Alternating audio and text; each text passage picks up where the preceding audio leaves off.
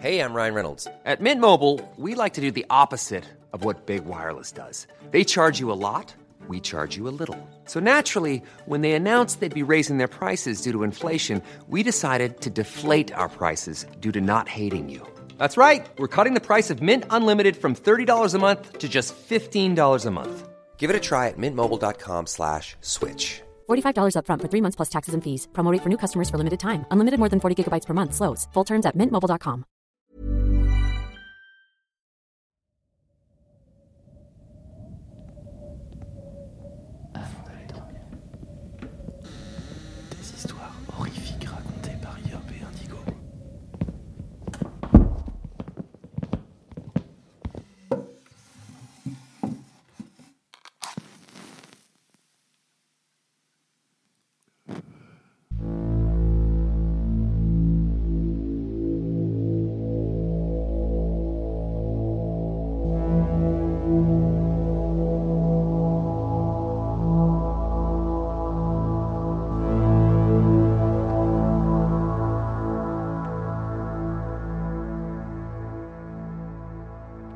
Installez-vous confortablement au fond de votre lit, remontez la couette jusqu'au menton et fermez les yeux.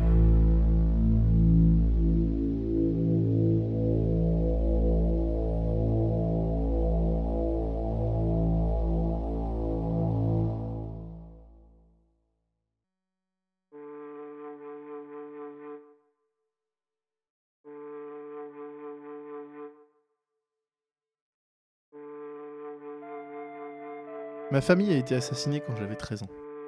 Le tueur est allé de pièce en pièce dans ma maison, massacrant ma famille aux premières lueurs d'un dimanche matin de juin 2001. Mon père a été tué le premier, le cou tranché, une entaille large et profonde alors qu'il buvait sa première tasse de café. Ma sœur était la suivante, un oreiller sur son visage alors qu'elle dormait dans sa chambre. Le lit et le sol étaient couverts de plumes ensanglantées au moment où le couteau avait fini de transformer sa tête en une ruine cramoisie. Ma mère est décédée sous la douche. Un morceau de tuyau en métal planté à travers le rideau de douche et son torse, avec suffisamment de force pour qu'elle soit restée empalée au mur de carrelage, épinglée comme un papillon. J'étais au camp de musique cet été-là, et je ne devais pas rentrer à la maison avant une semaine. J'étais en train de nettoyer l'eau dans la salle de bain des garçons quand j'ai vu ma tante à la porte, les yeux rouges et la voix tremblante, alors qu'elle me disait que quelque chose s'était passé et que je devais l'accompagner. J'ai su tout de suite que c'était quelque chose d'horrible, et comme elle me racontait les moindres détails de ce qui s'était passé, quelqu'un était entré chez nous et avait assassiné ma famille, je me sentais déconnecté de tout, y compris de ses paroles. Les jours suivants n'étaient qu'une brume de choc et de douleur, et mes premiers souvenirs remontent à plus d'un mois après avoir emménagé avec tante Judith et son mari Ernie. Ils ont été bons avec moi. J'ai beaucoup lutté à l'école et avec mes amis pendant des années, mais ils ont toujours été patients et gentils. Ils n'ont jamais su qui l'avait fait ni pourquoi. Mes parents n'étaient pas riches et n'avaient pas beaucoup de relations. Ils n'avaient ni ennemis ni rivaux que je connaissais. Et s'il était toujours possible que les meurtres soient simplement aléatoires, la précision de tout cela ne semblait pas être l'œuvre d'un tueur dérangé. Au lycée, j'ai passé des années à cultiver la théorie selon laquelle c'était un tueur en série de ma ville. Mais cela était principalement alimenté par le désespoir et de mauvaises recherches sur Internet. Je voulais attraper leur tueur. Mais plus encore, je voulais comprendre pourquoi c'était arrivé. Peut-être qu'il ne donnerait jamais de réponse, même si je pouvais au moins mettre un visage et un nom sur la personne qui a tué ma vie, ce serait un début. Mais ça n'est jamais arrivé. J'ai fini par entrer à l'université, dans une école d'art. Et entre le travail, les cours et tous les pièges qui accompagnent le fait de devenir adulte, mon obsession a commencé à s'estomper. J'ai honte de le dire, mais il y a des jours où je ne pense même pas à la famille qui m'a été enlevée. Je travaille dans un studio d'animation du département de restauration. Mon travail consiste à réparer à restaurer des images anciennes ou endommagées pour des clients, et si possible, à transférer la version restaurée au format numérique, à des fins de visualisation et d'archivage. Beaucoup de gens détestent ce genre de travail. C'est fastidieux, et même si cela rapporte beaucoup d'argent à l'entreprise, ce n'est pas de tape à l'œil comme travailler sur de nouvelles animations numériques ou des effets spéciaux. Mais moi, j'aime ça. Je peux prendre des choses auxquelles les gens souciaient autrefois et sur lesquelles ils passaient beaucoup de temps. Des choses qui pourraient autrement pourrir ou se perdre. Et je peux les réparer, les rendre comme neufs et vivants à nouveau. Certaines personnes les voient simplement comme des dessins animés stupides, mais je ne suis pas d'accord. Si vous me l'aviez demandé la semaine dernière, j'aurais dit qu'il n'y avait pas de meilleur travail dans le monde entier. Le paquet était sur mon bureau jeudi dernier. Un papier craft enroulé autour de ce qui ressemblait à la forme d'une petite bobine de film et attaché avec un morceau de ficelle grise. C'était étrange, mais juste un peu. Alors que la plupart du travail que nous effectuions concernait des entreprises qui cherchaient à redistribuer d'anciens actifs qu'elles possédaient ou avaient acquis sur un disque ou en streaming, parfois, un propriétaire privé aux poches bien fournies nous demandait de restaurer quelque chose qu'il avait trouvé dans le grenier de ses grands-parents ou quelque chose du genre. Peu importe d'où cela venait, ça ne faisait aucune différence pour moi. C'était quelque chose de nouveau et de mystérieux. Un nouveau défi potentiel ou l'opportunité de voir quelque chose que peu de gens avaient vu auparavant, du moins pas depuis très longtemps. Assis avec mon café, j'ouvris soigneusement le paquet et en sortis la bobine de film. J'ai cherché une sorte de note ou d'instruction, mais il n'y en avait pas. C'était étrange. J'ai appelé le service administratif, mais ils ne savaient pas de quoi je parlais au début. Quand ils ont rappelé quelques minutes plus tard, ma collègue a juste dit que c'était apparemment un colis personnel déposé pour moi, pas quelque chose pour un client. Il y avait un côté désapprobateur dans sa voix, mais je l'ai ignoré, la remerciant et raccrochant avant de retourner au film. Il avait l'air bien conservé, aucune déchirure ni fissure, et le contrôle ponctuel de quelques images n'a montré aucun signe évident de changement de couleur ou de décoloration. C'était une sorte de dessin animé étrange avec un personnage tout aussi étrange tenant diverses armes sinistres. Je ne savais pas pourquoi, mais mon cœur avait commencé à battre plus vite. En principe, je dois documenter et copier chaque image avant d'essayer de lire un film inconnu. Il est trop facile de manquer des imperfections qui peuvent causer des dommages lors de son passage à travers un projecteur. Mais ce n'était pas un vrai travail, j'en avais vu juste assez dans ces quelques images pour vouloir voir la suite immédiatement.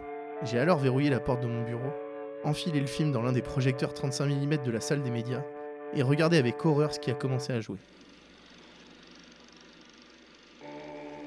Le dessin animé a commencé sans aucun titre ni préambule. Il montrait simplement un personnage animé portant un sweat à capuche entrant dans une maison. Il n'y avait pas de son, mais les mouvements du personnage imitaient les animations fluides et exagérées des personnages des années 20 et 30. Des jambes comme des ressorts enfermés dans de la gelée le propulsaient de manière effrayante alors qu'il se faufilait plus profondément dans la maison d'un inconnu. La silhouette se dirigea d'abord vers la cuisine. Là, il trouva un homme sans méfiance assis à la table de la cuisine, lisant un livre tout en sirotant une tasse. La silhouette se glissa derrière lui, attendant patiemment, peut-être même joyeusement, jusqu'à ce que l'homme prenne son café. Puis dans un mouvement lent et fluide, il saisit le front de l'homme et le tira en arrière tout en portant un rasoir comiquement large sur son cou. Du sang de dessin animé s'est répandu sur la table et le mur du fond, mais la silhouette et la caméra étaient déjà en mouvement. Le personnage caricatural, la nature brute de l'animation, aurait dû le rendre plus facile à regarder, mais ce n'est pas le cas. Le tueur bougeait toujours avec des pas furtifs exagérés, mais maintenant sa poitrine se soulevait avec effort ou excitation. Alors qu'il se déplaçait dans le couloir du fond, je savais ce qui allait arriver, mais je pouvais rien faire pour l'arrêter. La silhouette se glissa dans la chambre de ma sœur. Elle était censée aller à l'université à l'automne, puis à l'école vétérinaire. Elle était douce, intelligente et belle, et je l'aimais tellement. Sur le film, le corps de ma sœur avait des spasmes au fur et à mesure que le tueur poignardait l'oreiller qu'il avait pressé sur son visage, encore et encore. Quand il eut terminé, il passa à la chambre principale et à la salle de bain au-delà. Des nuages bleus de vapeur s'échappaient derrière le rideau de douche, tremblant, alors que la silhouette faisait un geste vers la caméra, comme pour dire au public d'attendre un moment ou de se taire pour ne pas alerter sa proie. Dézippant partiellement son sweat, il sortit un long tuyau avec un bord biseauté à une extrémité. Dans la vraie vie, cacher quelque chose de si grand aurait été impossible, mais dans la logique du dessin animé, je l'ai à peine remarqué avant que toute pensée ne m'échappe. Puis il a planté le tuyau à travers le rideau et dans ma mère. Des lignes de sang jaillirent à travers le mur et coulèrent dans la baignoire, tandis qu'une petite main pâle se tordit pitoyablement au-delà du bord du rideau. Je serrais si fort mes genoux que mes mains me faisaient mal, mais je ne pouvais pas détourner le regard. Lorsque l'écran est devenu vide, j'ai laissé échapper une respiration, pensant que c'était enfin fini. Mon esprit a commencé à s'alarmer. Qui me l'aurait envoyé? Le tueur? Après tout ce temps Quelqu'un d'autre? Quelqu'un me fait une blague sordide en prenant ce qui m'est arrivé à ma famille et en le transformant en dessin animé Rien ne semblait avoir beaucoup de sens, mais je devais savoir. Le film a repris vie. C'était dans une pièce sombre qui avait été dessinée avec plus de soin et de détails que les scènes qui l'avaient précédée. Le clair de lune provenant d'une fenêtre voisine inondait le centre du cadre, et dans cette lueur, un garçon de bande dessinée dormait d'un sommeil agité. Il était clair, d'après la couette fleurie et les lampes en porcelaine des tables de chevet, que ce n'était pas une chambre de petit garçon. C'était une chambre d'amis, et elle avait été préparée à la hâte face à un désastre aussi soudain qu'inattendu. J'ai reconnu cette pièce. C'était ma chambre, jusqu'à ce que j'aille à l'université. Et elle n'avait pas été décorée comme ça après ça. C'était la première nuit que j'étais avec eux. La nuit après que ma famille ait été tuée. J'ai sursauté quand la silhouette encapuchonnée est soudainement apparue dans l'obscurité au bord de la lune. Il se pencha sur le garçon de bande dessinée avec une malveillance presque théâtrale. Et pendant un moment, je m'attendis à ce qu'il parle ou peut-être même tue cette ancienne version de bande dessinée de moi-même. Au lieu de cela, une langue sombre sortit de l'ombre de sa capuche, remontant le long du visage du garçon de bande dessinée et ébouriffant ses cheveux. Là où la langue était passée, il y avait maintenant une marque rouge foncée dans son sillage. Le tueur se leva, ses épaules tremblant silencieusement dans ce qui aurait pu être un rire, puis le film s'assombrit. Pendant ce temps, une douleur vive et humide brûla le côté de mon visage et dans mon cuir chevelu. Laissant un cri, j'ai couru dans la salle de bain pour me laver le visage. Il devait y avoir quelque chose sur ce film, ou une toxine quelque part, et je faisais une réaction. J'avais besoin de laver soigneusement la zone, puis de vérifier dans le miroir pour voir que. C'était la marque. La marque du dessin animé. Elle flambait sur le côté de mon visage comme une tache de naissance ou une vieille brûlure. Mais ça, ce n'était pas possible. Je n'avais aucune brûlure ni tache de naissance. J'ai pris du savon dans ma main et frotté fébrilement l'endroit. Cela ne faisait plus mal, et je pouvais rapidement sentir la peau grossir sous mon attaque. Me forçant à m'arrêter, j'ai rincé le savon et mis une serviette en papier froid et humide contre la marque. C'était peut-être juste une éruption cutanée qui disparaîtrait. Je suis retourné dans l'autre pièce pour constater que l'écran était toujours sombre, bien que la bobine ait continué à tourner. J'étais en train d'éteindre le projecteur lorsque les haut-parleurs ont pris vie. Une seule phrase déformée en sortit comme un poison trouble avant que la machine ne meure d'elle-même. Je te vois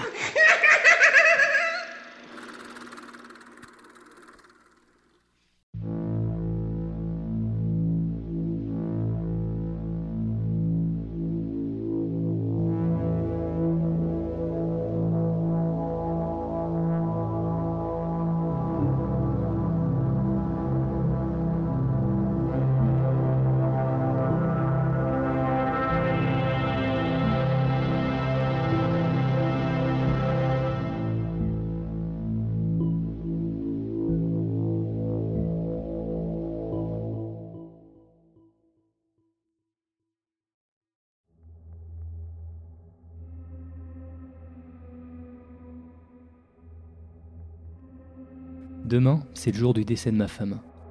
Ce ne sera pas une mort attendue, ni ce qu'elle mérite. Ce qui va arriver, c'est un acte simple et aléatoire sans signification, et au-delà du commandement du destin. Nous allons marcher, nous tenir par la main alors que nous rentrerons chez nous après une longue journée de travail. Lorsque nous arriverons à un passage pour piétons, son téléphone sonnera. C'est sa mère qui nous appellera pour nous dire que son cancer est revenu une fois de plus. Ce sera pas un choc, elle est en rémission depuis quelques années, mais son corps a été ravagé par les précédentes chimio et radiations. Ces mots seront lourds à porter pour Chloé, et des larmes commenceront à monter à ses yeux. Elle essaiera de rester forte devant moi, prétendant qu'elle peut gérer ce moment car elle y était préparée. Puis, elle s'approchera du passage piéton. Ce qu'elle ne remarquera pas, c'est que lors de notre brève pause, le feu sera devenu rouge. Elle sera heurtée par une voiture et s'écrasera la tête contre le sol.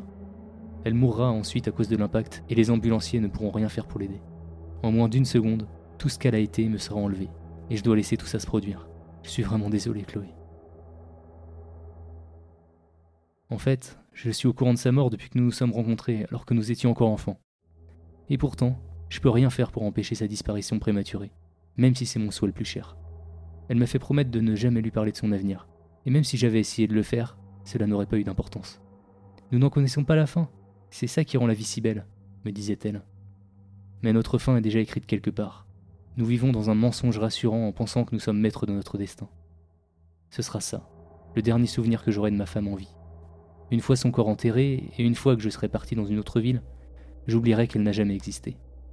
Tout ce qui me restera, ce sera un trou dans mon cœur que je ne pourrai pas combler, jusqu'au jour de ma mort. Parce que c'est ma malédiction. Je connais tout de mon avenir, mais j'oublie le passé. D'aussi loin que je me souvienne, j'ai toujours été comme ça. Dès mes premiers pas ou mes premiers mots prononcés, on m'a donné tous les souvenirs de ma vie, même si je les avais pas encore vécus. En retour, ils disparaissaient de mon esprit une fois que je les avais expérimentés. En d'autres termes, je vis ma vie à l'envers. Je suis accablé par les connaissances du lendemain, sachant très bien que je ne peux rien faire pour modifier le futur. Et là, à l'âge de 35 ans, j'ai oublié chaque détail factuel de ma vie. Et une fois que tous ces mots seront prononcés, ils disparaîtront aussi, supprimés par mon esprit dysfonctionnel. Mais avant de continuer mon histoire, permettez-moi de répondre à quelques questions comme Comment puis-je écrire si j'ai oublié de l'apprendre? Comment je fais pour marcher? Comment puis-je même avoir des relations avec d'autres personnes si leurs détails m'échappent de jour en jour? Pour les deux premières questions, vous, vous souvenez-vous de vos premiers pas, l'acte d'apprendre à se tenir debout sur les deux pieds? Ou est-ce simplement quelque chose que vous savez faire, une compétence ancrée en vous? Avez-vous même besoin de réfléchir avant de parler, ou les mots sortent-ils simplement lorsque vous en avez besoin? L'amour, en revanche, est une émotion qui transcende la mémoire. Il est profondément enfoui dans nos cœurs. Il y a eu des cas d'amnésie totale, débarrassant la personne de tout, sauf de l'amour qu'elle porte en elle. La mémoire et les compétences ne vont pas nécessairement de pair. Certaines capacités sont ancrées dans nos muscles et dans notre subconscient. C'est pourquoi ma mère me manque toujours, même si je ne me souviens de rien d'elle. Et c'est pourquoi j'aime toujours ma femme, la veille de sa mort. Ma malédiction ressemble plus à une amnésie inversée, et les souvenirs auxquels je me rattache ne sont que des mots dans un cahier. Chaque jour, je me réveille pour lire les notes sur des moments dont je ne me souviens pas. Ce n'est d'ailleurs pas moi qui fais ce travail d'écriture. Je le dois à deux personnes. La première série d'histoires, de mon enfance à la mi-vingtaine, a été écrite par ma mère. C'était une personne brillante, rapide à agir et sacrément intelligente. Elle a remarqué que quelque chose était différent chez moi à un très jeune âge, alors que je commençais à prédire des choses qui n'étaient pas encore arrivées. Le premier incident s'est produit quand j'avais 5 ans. C'était parti d'une remarque si inoffensive et stupide je ne voulais pas sortir à cause de la tempête. J'avais peur que la foudre nous frappe pendant le pique-nique que nous avions prévu. Ma mère était naturellement confuse, car le voyage était prévu pour le lendemain et la météo était formelle. La journée allait être ensoleillée. Puis, le lendemain matin, ma mère a été choquée de voir que mes prédictions étaient devenues réalité. Déconcertée, mais toujours sceptique, elle l'a écrit dans son propre journal, comme rien de plus qu'une bizarrerie. Un an plus tard, ma mère m'a trouvé en train de pleurer dans ma chambre. J'étais bouleversé parce que notre chat était mort. Elle s'est assise et a commencé à me réconforter. Bien sûr, notre animal de compagnie était dans un âge avancé, mais il était toujours en bonne santé, toujours aussi curieux. Alors que je pleurais frénétiquement, le chat est entré pour vérifier ce qui se passait. Un mois plus tard, il est décédé paisiblement dans son sommeil. Un bon vieux chat qui a vécu une belle vie. En grandissant, j'ai rapidement appris à séparer le passé du futur. Ma mère en était également consciente, et elle savait que ma vie serait compliquée et pleine de défis. Et donc, j'ai eu du mal à me faire des amis, à l'époque, ma future femme Chloé vivait à côté, et elle a aussi compris que quelque chose était bizarre chez moi. Pour son jeune esprit, ça ressemblait plus à un super pouvoir qu'à une malédiction, et elle s'est empressée de promettre d'aider à garder mon secret. Que ma capacité soit un don ou une malédiction, ma mère ne m'a jamais moins aimé. Au lieu de ça, elle a pris sur elle d'écrire tous les moments que nous partagions. De cette façon, ma vie, bien que je ne m'en souvienne pas, ne serait jamais oubliée. Elle a fait de son mieux pour rendre ma vie gérable, mais malgré tous ses efforts, ce fut un voyage douloureux non seulement pour moi, mais aussi pour ceux qui m'aimaient. Bien sûr, elle ne m'a jamais blâmé. Après tout, c'était pas de ma faute. Et ensuite, comme il fallait bien que ça arrive, ma mère est décédée. Je m'en souviens pas correctement, mais l'émotion liée à l'événement persiste fermement dans mon cœur. C'était pour mon 22e anniversaire, et nous avions réservé une table dans un restaurant plutôt chic. Si la nourriture était bonne ou mauvaise, je m'en souviens pas. Tout ce dont je me souviens, c'est que ce jour-là en particulier, il pleuvait. Il fallait donc que ma mère conduise sur des routes glissantes et alors qu'elle allait tourner dans un carrefour, elle serait percutée par un conducteur ivre qui n'aurait pas réagi à temps pour s'arrêter. Elle allait donc mourir, le jour de mon anniversaire, et ça, je pouvais pas l'accepter. Alors j'ai fait quelque chose d'horrible, et j'ai tout changé. C'est le jour où j'ai appris la véritable malédiction de ma condition. J'ai fait tout mon possible pour convaincre ma mère de ne pas y aller. Je l'ai supplié de rester à la maison. J'ai menacé de ne pas le rejoindre si elle mettait un pied à l'extérieur de la maison. Grâce à cette mise en garde, ma mère a accepté de rester à la maison. Elle était assez intelligente pour savoir que quelque chose d'horrible allait se produire, et elle n'a pas insisté davantage. Nous avons passé la soirée à regarder un film, un plaisir un peu bizarre pour quelqu'un qui va de toute façon oublier l'histoire, mais j'étais néanmoins ravi. Je pensais avoir changé le cours de l'histoire. Ma mère n'a jamais quitté la maison et par conséquent, elle n'a jamais été frappée par le conducteur ivre. Mais le plus drôle avec le destin, c'est que rien ne peut l'arrêter. Au final, mes efforts ont été infructueux, car elle était censée mourir. Cette nuit-là, son âme, son esprit, son essence, peu importe comment vous voulez l'appeler, a disparu. Son heure était venue, et bien que j'ai empêché la mort de son corps physique, elle m'a été enlevée. Ce ne fut que le lendemain matin que j'ai remarqué que quelque chose n'allait pas. Je l'ai retrouvée assise au bord de son lit, sans réponse et catatonique. Aucun des médecins n'a pu l'expliquer, car tous ses signes vitaux étaient bons. Malgré sa santé physique, elle était juste partie.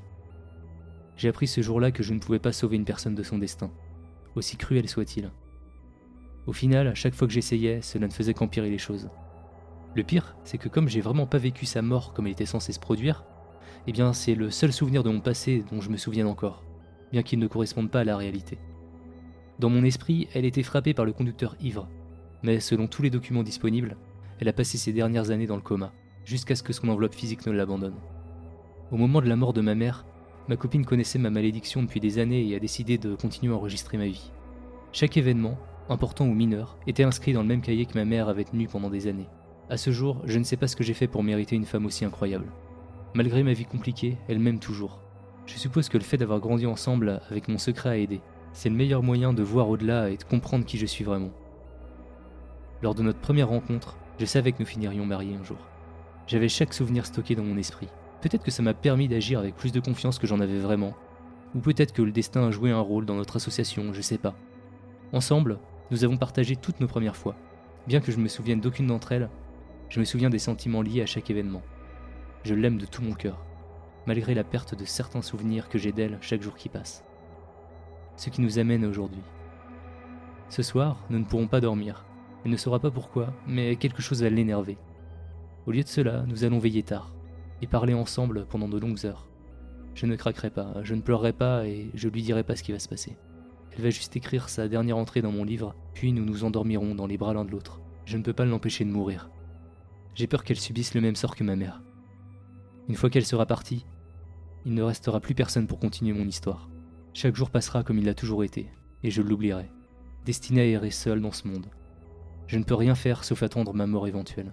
C'est pourquoi j'enregistre ça, maintenant, alors que ma femme dort dans la pièce d'à côté. J'ai besoin que le monde sache ce que moi-même je ne peux pas savoir. Qu'on se souvienne de mon histoire et du chemin que j'ai déjà parcouru. Je ne regrette pas ma vie, car malgré tout ça, elle était heureuse. Elle était remplie d'amour, et malgré ma mémoire perdue, je sais qu'il y aura une trace de ma présence, ondulant dans le temps lui-même. La vie n'est pas une certitude.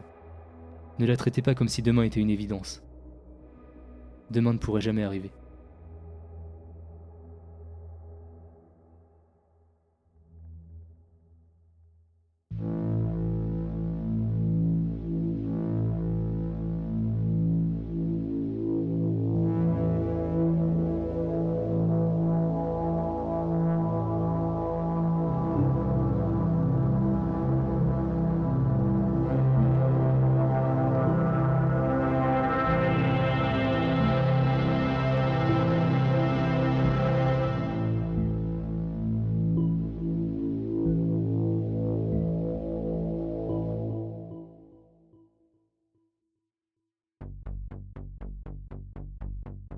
Il n'y a qu'une seule règle, sortez de chez vous et avancez. Cela semble si simple en le disant que vous ne penseriez pas du tout que c'est un test. Je n'y ai jamais vraiment réfléchi avant une fatidique écoute clandestine. J'étais en train d'écraser un petit bout de pain en boule à la cafétéria de mon université, alors que la table à côté de moi discutait de leurs résultats de débutants. 28 km, Megan J'ai parcouru 28 km sans m'arrêter. Ça doit être un record local Tu as fait le tour des maisons, Alex Eh bah, j'allais pas les traverser J'ai mis la petite boule de pain dans ma bouche et quelque chose d'évident s'est dégagé de ces mots. Tout était dans le nom du jeu. Vous ne pouvez pas aller de l'avant jusqu'à ce que cela vous gêne. Il faut toujours, mais alors toujours, aller en avant. S'il y a un mur, vous l'escaladez. S'il y a une rivière, vous traversez à la nage. Et s'il y a un bâtiment, il faut vraiment ouvrir une porte et passer. Peu importe que ce soit maladroit ou dangereux. J'étais au courant de ce jeu idiot depuis que j'étais assez vieux pour le comprendre. Et je l'ai même essayé à quelques reprises, même si je dois avouer qu'à force d'entendre toutes les superstitions, je n'ai jamais essayé une seule fois de le jouer de la bonne manière. Je suppose qu'il n'y en a pas beaucoup qui l'ont fait. Une claque soudaine dans mon dos fit tomber la boule de pain de ma bouche. C'était ma pote, Kat. Je vais jouer pour de vrai cette fois, Bray. Impossible de reculer. Et c'est ce qu'elle a fait, rien de plus. Kat n'a jamais reculé devant un défi. Même quand elle aurait vraiment dû. J'ai appelé suffisamment d'ambulances pour le savoir. Mais je suppose que c'est comme ça qu'une fille dure devient bonne à survivre, battre des records et être une putain de manipulatrice. S'il lui avait manqué ce dernier trait, je l'aurais peut-être dissuadé. Mais impossible de reculer était son mantra juré. C'était il y a deux semaines et il s'est passé tant de choses. Il y avait trop de textos qui n'avaient aucun sens et qui ne pouvaient pas être vrais. Mais il y a une chose qui correspond. Kat est allée de l'avant. Chaque fois qu'elle partageait son emplacement sur la carte, c'était une ligne droite parfaite. Avant d'entrer dans les messages, je vais partager toutes les recommandations que j'ai recueillies auprès d'amis à propos du test en avant. C'est juste pour savoir s'il correspond à ce que l'un d'entre vous aurait pu entendre. S'il me manque quelque chose, cela pourrait permettre d'expliquer le dernier message qu'elle a envoyé. Alors faites-le moi savoir. Bon, et bien alors, impossible de reculer. Première règle, faites vos valises pour aussi longtemps que vous prévoyez de jouer et ne faites le test que tout seul. Si vous amenez quelqu'un avec vous, il saura que vous trichez, et vous ne voulez pas être surpris en train de tricher. Les 20 premières portes que vous franchirez ne nécessiteront rien de plus qu'une excuse intelligente pour entrer. À partir de là, vous aurez peut-être besoin d'une excuse intelligente pour partir. Si le bâtiment dans lequel vous devez entrer compte plus de 10 étages, rendez-vous toujours au dernier étage avant de sortir. Vous ne voudriez pas manquer ce qui pourrait vous y attendre. Comptez vos portes et trouvez un moyen de mesurer vos kilomètres. Vous serez heureux de l'avoir fait lorsque les choses n'auront plus l'aspect dont vous vous souvenez. Plus vous allez loin, plus les gens essaieront de vous égarer. Une femme âgée qui a besoin d'une faveur ou un vieil ami qui veut prendre un café peut apparaître. Si vous n'êtes qu'à 10 km de distance, il est toujours prudent de quitter le chemin. Le test s'arrêtera là. À partir de n'importe quel point après 10 km, ne vous égarez pas et ne vous engagez pas avec ceux qui se trouvent à l'extérieur des bâtiments, quelles que soient les choses incroyables ou horribles qu'ils vous montrent. Le 30e bâtiment dans lequel vous entrez sera bleu. S'il s'agit d'une autre couleur, retournez-vous et revenez immédiatement. Une fois que vous entrez dans le bâtiment bleu, vous êtes un invité de la maison. Retirez vos chaussures à la porte et inclinez-vous devant tous ceux que vous rencontrerez. Il y aura un festin de tous vos plats préférés qui vous seront offerts. Veuillez refuser toutes les offres sauf une. Ne partez pas sans la manger. S'il vous apporte vos chaussures lorsque vous sortez par la porte arrière, vous pouvez partir en toute sécurité.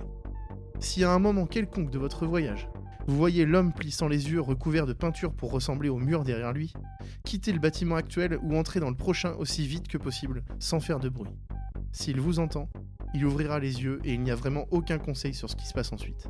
Si vous devez établir un campement le long de votre chemin, ne restez à aucun endroit plus de 6 heures. Après 50 portes, ce sera réduit à 40 minutes. Vous saurez qu'il est temps de passer à autre chose lorsqu'un certain son commence à se faire entendre. Il n'y a pas besoin de description, vous le saurez quand vous l'entendrez. Dans l'un des bâtiments, vous ouvrirez une porte vers un couloir blanc qui semble incroyablement long. N'entrez pas Fermez la porte et ouvrez-la à nouveau et le couloir sera plus court. Continuez à faire cela jusqu'à ce que le couloir ne dépasse pas 3 mètres de long. Assurez-vous de le faire rapidement avant la réinitialisation du couloir. Si vous ouvrez la porte du long couloir et voyez quelque chose courir vers vous à une vitesse alarmante, fermez la porte et ne l'ouvrez plus. Vous avez exactement une chance de la fermer. La chose qui court ne cessera jamais de courir si vous ouvrez la porte une fois de plus. Revenez comme vous êtes venu, ne recommencez pas le test. À 450 km ou sans porte, vous trouverez une table cassée tenant une vieille épingle rouillée. Si vous choisissez d'accepter la broche, vous devrez la porter, mais surtout, vous ne devrez jamais l'enlever plus d'une heure.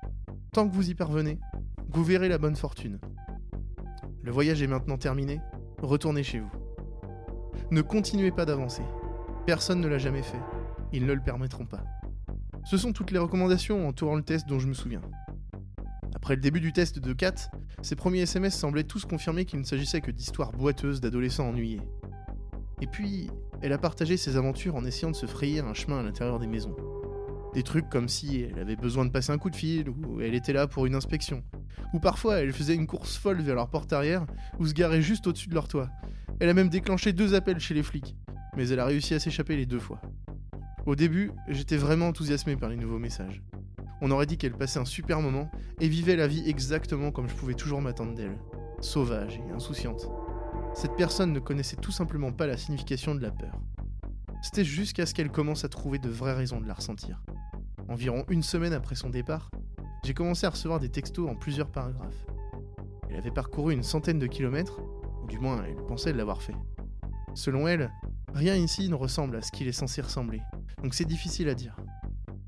Elle n'a jamais expliqué ce qu'elle voulait dire par là, mais a plutôt commencé à me parler de toutes les choses horribles qu'elle entendait la nuit.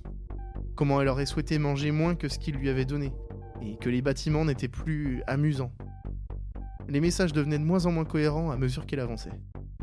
Une partie de ce qu'elle a dit ressemblait à des histoires que nous nous étions racontées en grandissant, mais beaucoup n'étaient pas familières, et tellement plus dérangeantes pour qu'elle les invente seule. Je ne sais pas vraiment quoi faire. Les mises à jour de localisation se sont arrêtées, et je reçois toujours des messages. Je ne reconnais plus son écriture. Je sais que tout ça est censé n'être qu'une histoire, c'est juste un jeu idiot, mais je peux pas m'empêcher de m'inquiéter.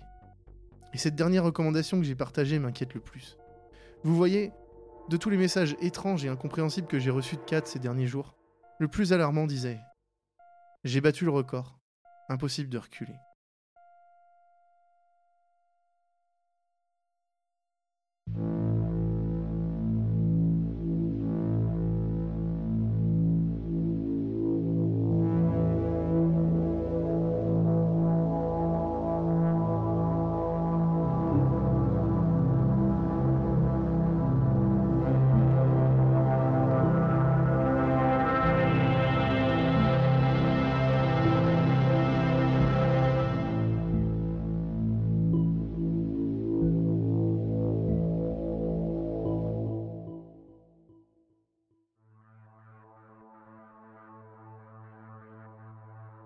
Depuis mon enfance, je garde des souvenirs qui ont été une énorme source de douleur et d'angoisse tout au long de ma vie.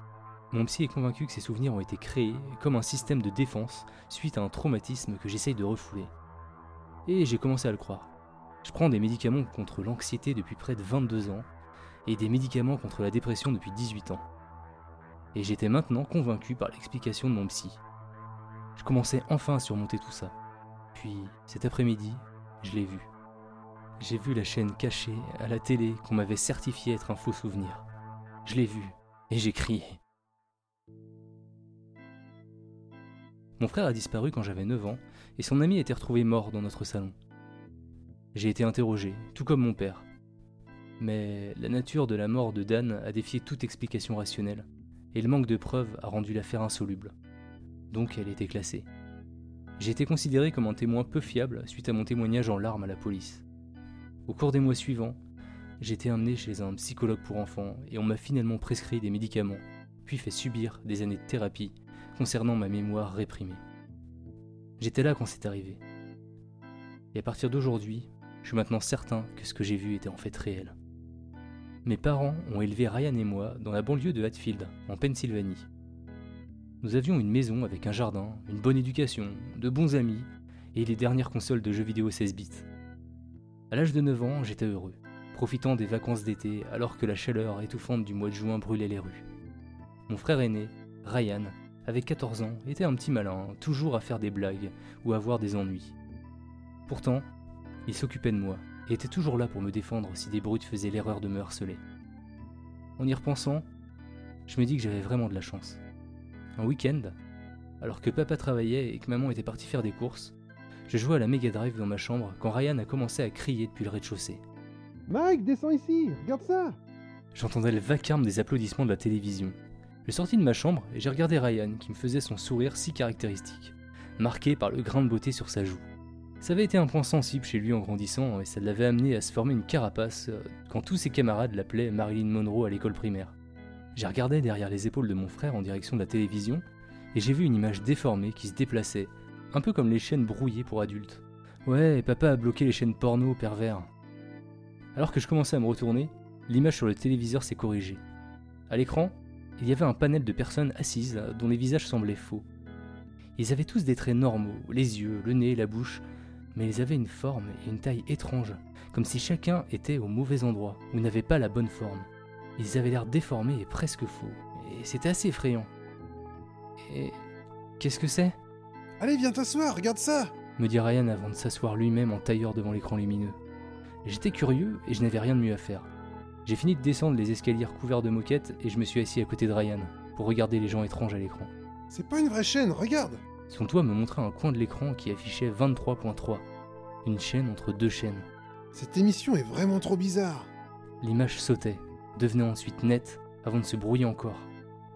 Nous étions en train de regarder une émission de télé différente de tout ce que nous avions jamais vu auparavant. Sept individus, visage étrange, conversaient tous à voix basse entre eux. Un homme chauve, au visage brillant, qui semblait être l'animateur de l'émission, faisait les 100 pas devant un grand panneau noir réfléchissant sur le mur. L'image se pliait et se déplaçait au fur et à mesure que l'effet brouillé entrait et sortait, mais je me suis vite rendu compte que c'était un grand carré noir en verre. Ses côtés devaient faire environ 4 mètres. Il était probablement assez épais également. Après quelques délibérations, les personnes qui étaient assises ont brandi de grandes pancartes avec des nombres, de gauche à droite. 3, 21, 53, 501, 413, 8, 42. Je n'avais aucune idée de ce que ces chiffres pouvaient signifier, mais j'ai commencé à me sentir nerveux devant ce spectacle. Les personnes aux traits étranges me faisaient peur plus que tout. C'était comme si elles avaient tous subi des chirurgies plastiques gravement bâclées, les déformant au-delà de toute proportion normale. Ces personnes étaient vraiment terrifiantes. Mais qu'est-ce que c'est? Chut J'en sais rien, arrête de parler La caméra a basculé pour montrer un gros plan de l'homme debout, le présentateur présumé. Je me mis à frissonner alors que le gros plan se rapprochait de son visage pour remplir finalement l'écran. Putain Putain, c'était le bon mot. L'homme était chauve, et le gros plan sur son macabre visage a révélé que sa peau était presque entièrement composée de tissu cicatriciel. Elle était rose et brillante, frappée et épousait les contours de son crâne. Cela me faisait penser à une victime de brûlure qui aurait subi une grève de la peau endommagée. mais d'une façon complètement illogique. Ses dents étaient immaculées, d'un blanc étincelant, mais ses lèvres étaient déchiquetées avec des cicatrices inégales, comme si elles avaient été fendues et rapiécées par des apprentis chirurgiens.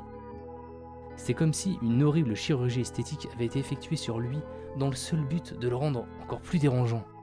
Le présentateur regarda ensuite vers la caméra avec des petits yeux noirs sous les plis de ses paupières déformées, des petites perles noires qui me regardaient depuis l'écran vacillant.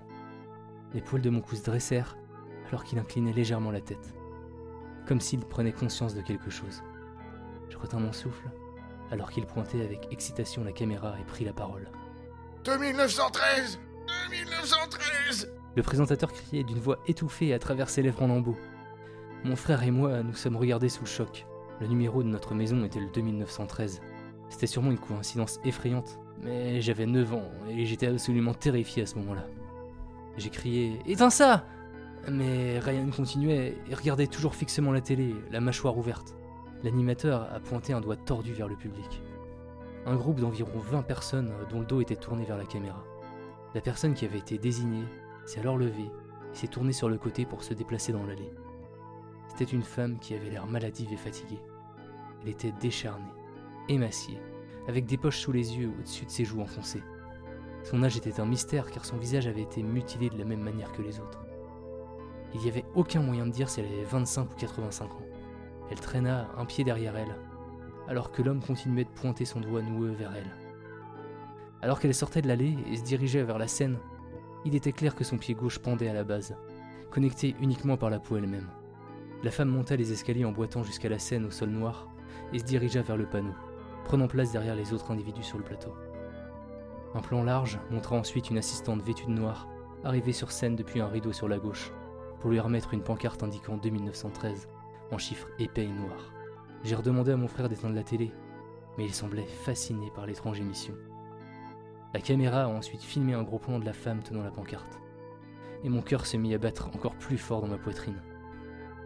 Ce n'était pas une femme, c'était une fille mutilée, beaucoup plus jeune, mais autant massacrée que les autres. Son visage était marqué de lignes sous les yeux et les joues, ce qui la faisait paraître plus âgée. Elle m'avait cependant l'air très familière. Il m'a fallu un certain temps pour reconnaître ce nez moucheté de taches de rousseur. J'ai fait la connexion alors que je me sentais soudain pris de vertige. C'était Amber.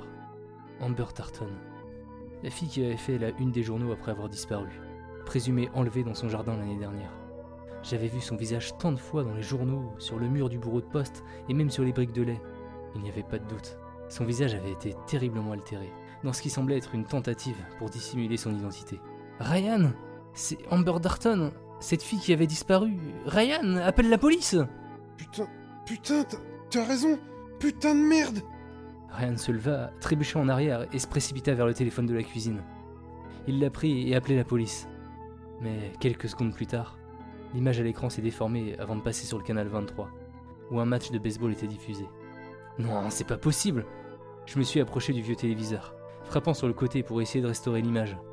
J'ai tenté de régler la télé pour la calibrer entre les deux stations, mais en vain, la télé n'arrivait plus à trouver cette station cachée, peu importe la lenteur avec laquelle je tournais le cadran. Cette étrange émission n'est pas revenue. Elle n'est pas revenue quand ma mère est rentrée et qu'on l'a supplié de nous croire, ni même quand un policier est venu nous écouter. Ma mère en eut assez. Elle a expliqué aux deux policiers que nous étions hyperactifs et que nous avions une imagination débordante. Elle nous a forcés à nous excuser auprès du policier. Personne ne nous a cru. Tout au long de cette semaine, Ryan et moi étions déterminés à trouver la station. Mais nous n'avons pas réussi. La télé zappait entre les deux stations sans encombre. Le phénomène que Ryan avait découvert semblait avoir été un coup de chance unique. C'était peut-être des diffuseurs pirates. En 87, les hackers l'ont fait à Chicago avec un masque de Max Headroom. J'en sais rien. Il avait l'air d'essayer désespérément de passer à autre chose et de considérer l'incident comme étant une farce.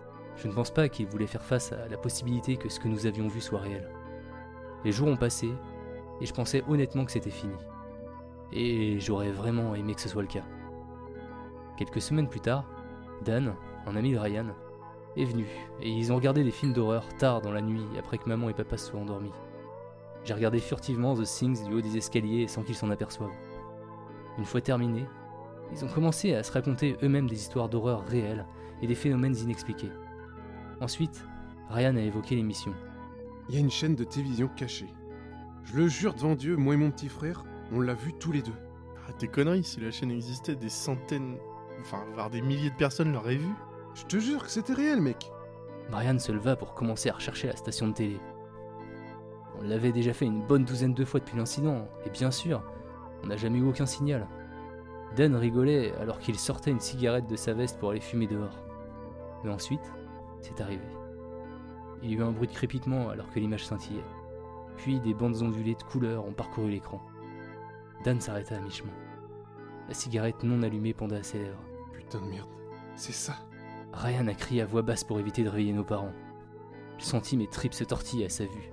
C'était quelque chose de dangereux. Quelque chose de trop sombre à explorer. Mais Ryan et Dan étaient du genre à rechercher les sensations fortes. J'ai regardé du haut des escaliers ces visages écœurants réapparaître à l'écran.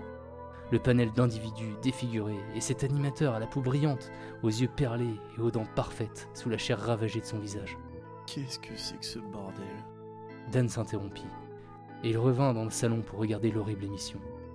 J'ai regardé pendant quelques secondes le panel d'individus brandissant des pancartes avec des chiffres 814, 2, 601, 21B, 3F, 210, 2002. Le présentateur fit de nouveau face à l'écran dans un gros plan grotesque. Je frissonnais en voyant ce visage horrible et massacré fixant intensément la caméra, plissant ses paupières mal formées sous ses yeux noirs et brillants. 2913 2913, vite Il a pointé un doigt noueux vers un homme émacié dans le public, qui a titubé lentement vers la scène pour tenir une carte nouvellement peinte affichant 2913. Notre adresse. Ma gorge était serrée et mon cœur battait la chamade. Le présentateur s'est ensuite dirigé vers le grand carré de verre noir encastré dans la scène. J'avais mal au ventre. Mais je pouvais pas détourner le regard. La vitre carré noir commença à s'éclairer, comme si une lumière était allumée de l'autre côté. Le visage a révélé une pièce d'une maison, et deux personnes faisaient face à la caméra. Mon cœur s'arrêta lorsque j'ai réalisé ce que je voyais. Derrière la vitre se trouvait le reflet de notre salon, vu de l'autre côté. Debout, face au public, se tenait mon frère Ryan et son ami Dan. Qu'est-ce qui se passe, putain? Dan s'éloignait de l'écran. Ses actions se reflétaient dans le grand panneau carré, comme s'il s'agissait d'une fenêtre à l'intérieur de notre maison. Il y avait une tonalité grave et déformée qui grondait à travers le téléviseur. Elle a sonné pendant une seconde, s'est arrêtée pendant deux, puis a retenti en boucle. Je pouvais plus le supporter. Du haut des escaliers, j'ai crié pour qu'ils éteignent la télé, alertant au passage mon frère et son ami de ma présence. Cette tonalité analogique et grondante a continué à retentir, et mon frère a couru vers la télévision, agitant le cadran. L'image restait la même alors qu'il changeait de station ou essayait d'éteindre la télé. Ça peut pas être réel Il a débranché la prise de la télévision, et l'écran est finalement devenu noir après un dernier crépitement. Mais ensuite, la tonalité reprit plus belle, déformée et profonde, grondant assez fort pour faire trembler le sol de l'étage sous le tapis. Il y eut un coup sec, suivi du son du bois qui craquait. Ryan hurlait maintenant en se tenant face à la porte d'entrée de notre maison. J'ai couru dans ma chambre, j'ai claqué ma porte, la verrouillant en tremblant.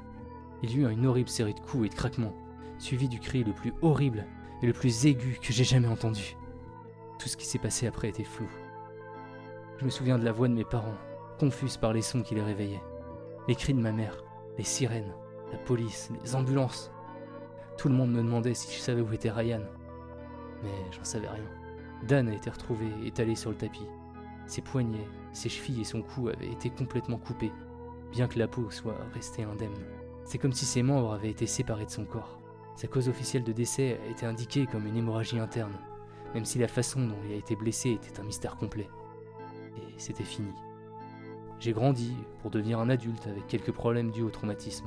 Je prends un activant avec mon petit déjeuner et du Paxil le midi. J'ai assisté à des séances de thérapie pendant mon adolescence et dans ma vie d'adulte. J'étais convaincu qu'il y avait une explication, un peu comme un tour de magie, ou peut-être que mon esprit avait projeté ses plus grandes craintes sur cet écran. Ryan a été présumé kidnappé et tué.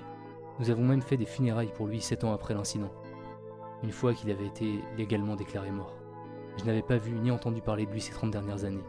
En tout cas, pas avant cet après-midi.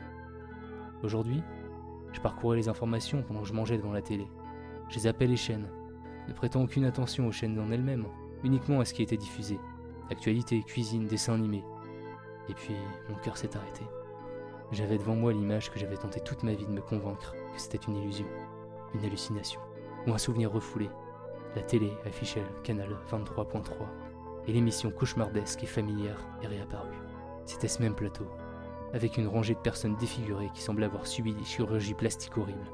C'étaient tous de nouveaux visages massacrés, mais exactement dans la même configuration. Le présentateur était un homme chauve et fortement marqué, mais clairement une personne différente. J'ai regardé de nouveau la routine, consistant à élever des panneaux de numéros de rue, lorsque la caméra, en gros plan, s'est fixée sur le visage mutilé du présentateur. 21 bits, 21 bits. Il gargouillait frénétiquement, son doigt tordu visant l'écran avant de s'abaisser pour pointer une femme dans le public. Mon cœur battait à tout rompre dans ma poitrine à m'en faire mal. Ma gorge sèche et mes yeux s'écarquillèrent d'effroi. J'ai senti la grève glacée de l'horreur tracer ma colonne vertébrale. J'habitais dans l'appartement 21B de ma rue. Mais c'était pas l'adresse qui m'a fait quitter cet appartement en criant à travers les escaliers dans ma rue. C'était le visage massacré du présentateur. C'était le grain de beauté, reconnaissable sur sa joue mutilée.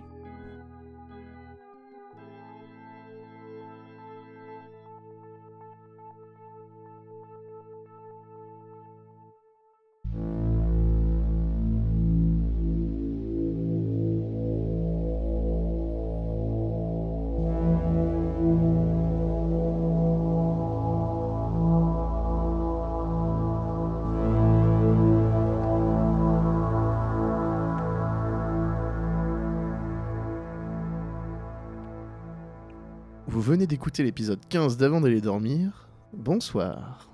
Euh, pour commencer, déjà, on, va- on voulait remercier les auteurs, euh, déjà pour la qualité de leurs histoires, et aussi parce qu'ils acceptent de jouer le jeu, de nous laisser traduire leurs histoires.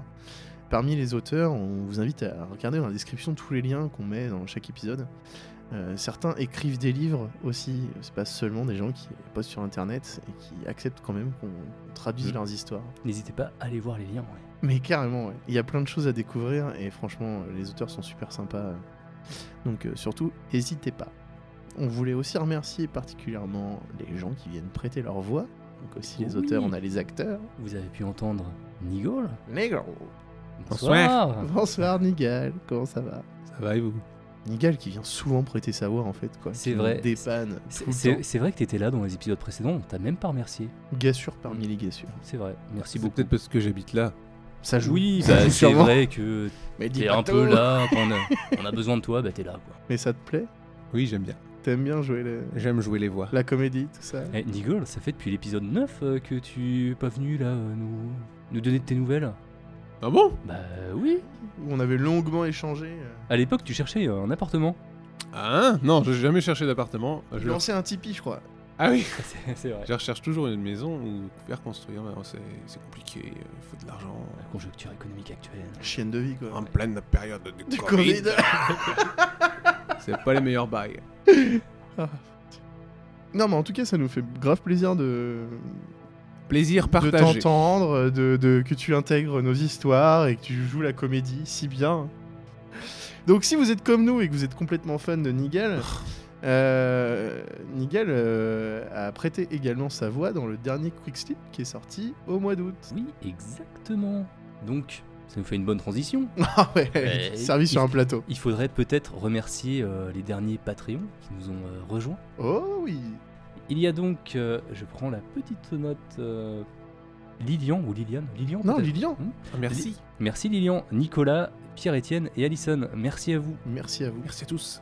Euh, excellent ça, non bah euh, hyper bien. Euh, Qu'est-ce qu'on peut dire aussi Euh, Rejoignez la communauté euh, des Adados.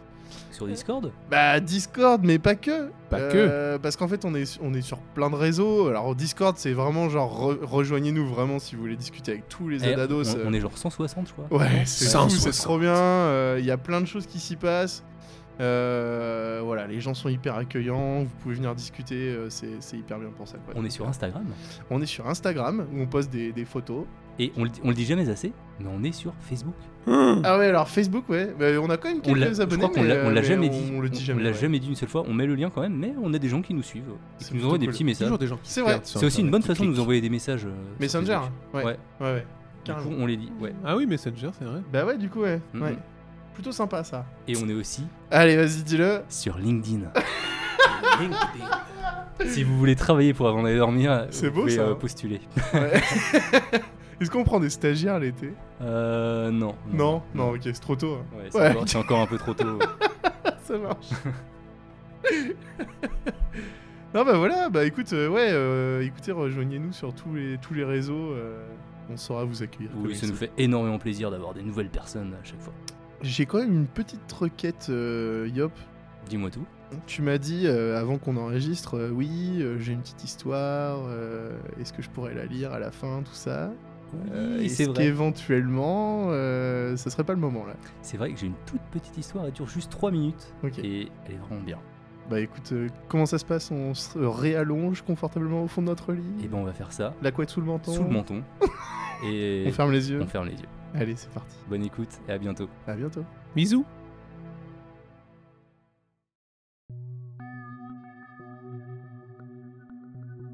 Hier, c'était mon anniversaire.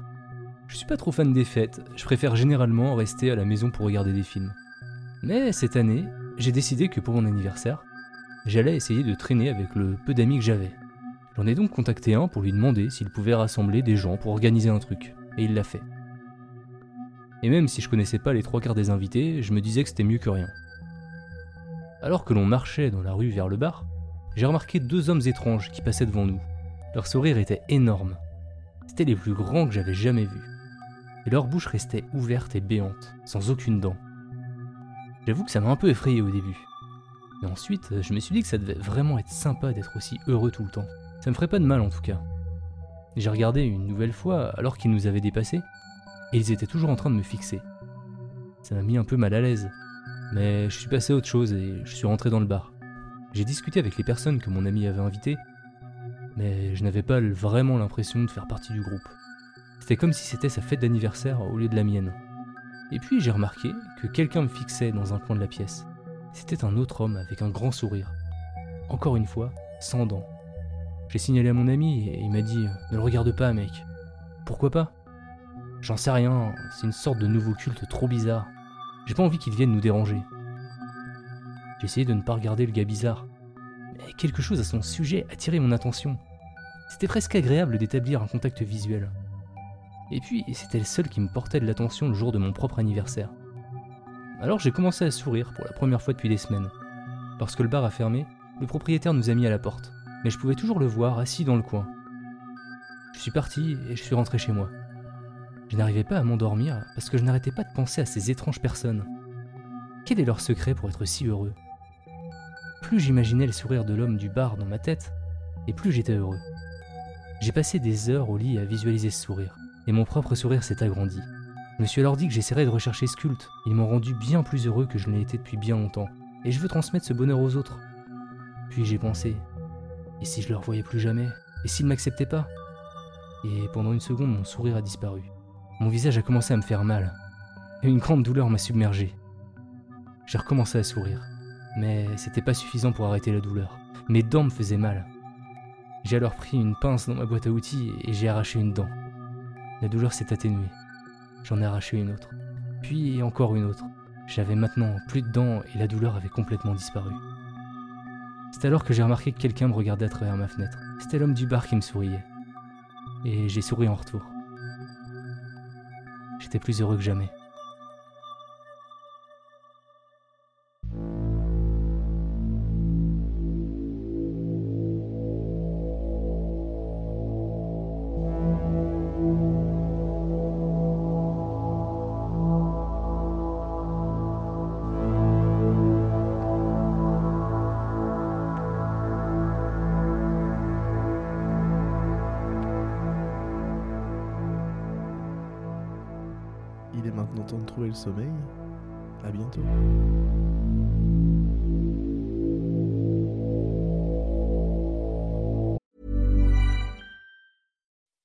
When you make decisions for your company, you look for the no brainers. If you have a lot of mailing to do, stamps.com is the ultimate no brainer. Use the stamps.com mobile app to mail everything you need to keep your business running with up to 89% off USPS and UPS. Make the same no brainer decision as over 1 million other businesses with stamps.com. Use code PROGRAM for a special offer. That's stamps.com code PROGRAM.